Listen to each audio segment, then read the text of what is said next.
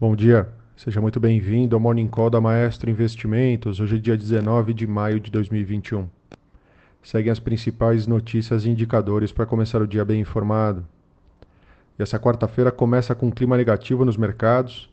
Bolsas, commodities e moedas emergentes caem com mal-estar sobre inflação e Covid, enquanto o mercado aguarda a ata do FONC e novas falas dos dirigentes do Fed.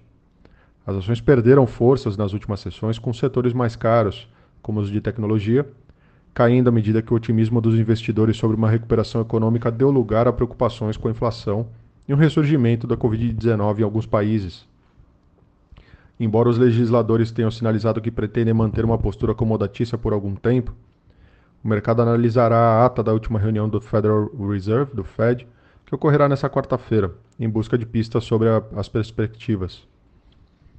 Além disso, o petróleo cai pela segunda sessão, é, com o aumento dos estoques nos Estados Unidos e a possibilidade de mais oferta de petróleo pelo Irã. Além disso, metais em Londres recuam e o minério de ferro interrompe dois dias de ganhos com baixas no aço e a mina da BHP prestes a abrir.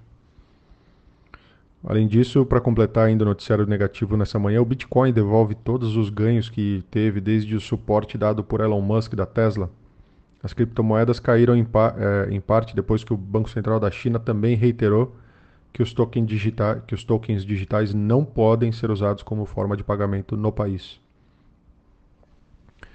Os índices de mercado, agora pela manhã, Tóquio fechou o dia em queda de 1,28%. Hong Kong também fechou o dia é, em alta de 1,42%.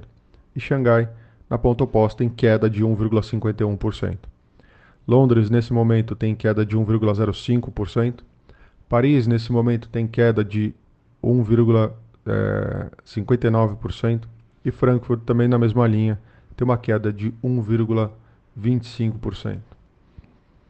Nas Américas, os futuros de Dow Jones têm queda de 0,76% agora pela manhã. Os futuros de S&P 500 têm queda de 0,99% agora pela manhã. E os futuros de Nasdaq também tem queda de 1,35% agora pela manhã. Na agenda hoje, os estoques de petróleo às 11h30 nos Estados Unidos e a ata da reunião do FONC às 3 horas da tarde também lá nos Estados Unidos. No destaque local, é, em destaque, né, a Câmara dos Deputados pode votar nesta quarta medida provisória que viabiliza a privatização da Eletrobras, a MP 1031 de 2021. A sessão do plenário está marcada para as 1h55 da tarde, quase duas. O deputado Elmar Nascimento, do DEM da Bahia, relator da medida provisória de privatização, apresentou na terça-feira sua proposta para o processo, que prevê, a, que prevê a realização das operações apenas depois da contratação pelo governo de novas usinas termoelétricas a gás. De acordo com o relatório do parlamentar, a, a, desestatização da Eletrobras estará condicionada à contratação prévia de geração termoelétrica movida a gás natural pelo poder concedente, por meio de leilão de reserva de capacidade. Essa contratação envolveria 1 gigawatt de, em usinas em estados da região Nordeste, além de 5 gigawatts repartidos entre as regiões Norte e Centro-Oeste. O texto prevê a criação também de uma estatal para controlar a eletronuclear e a Itaipu.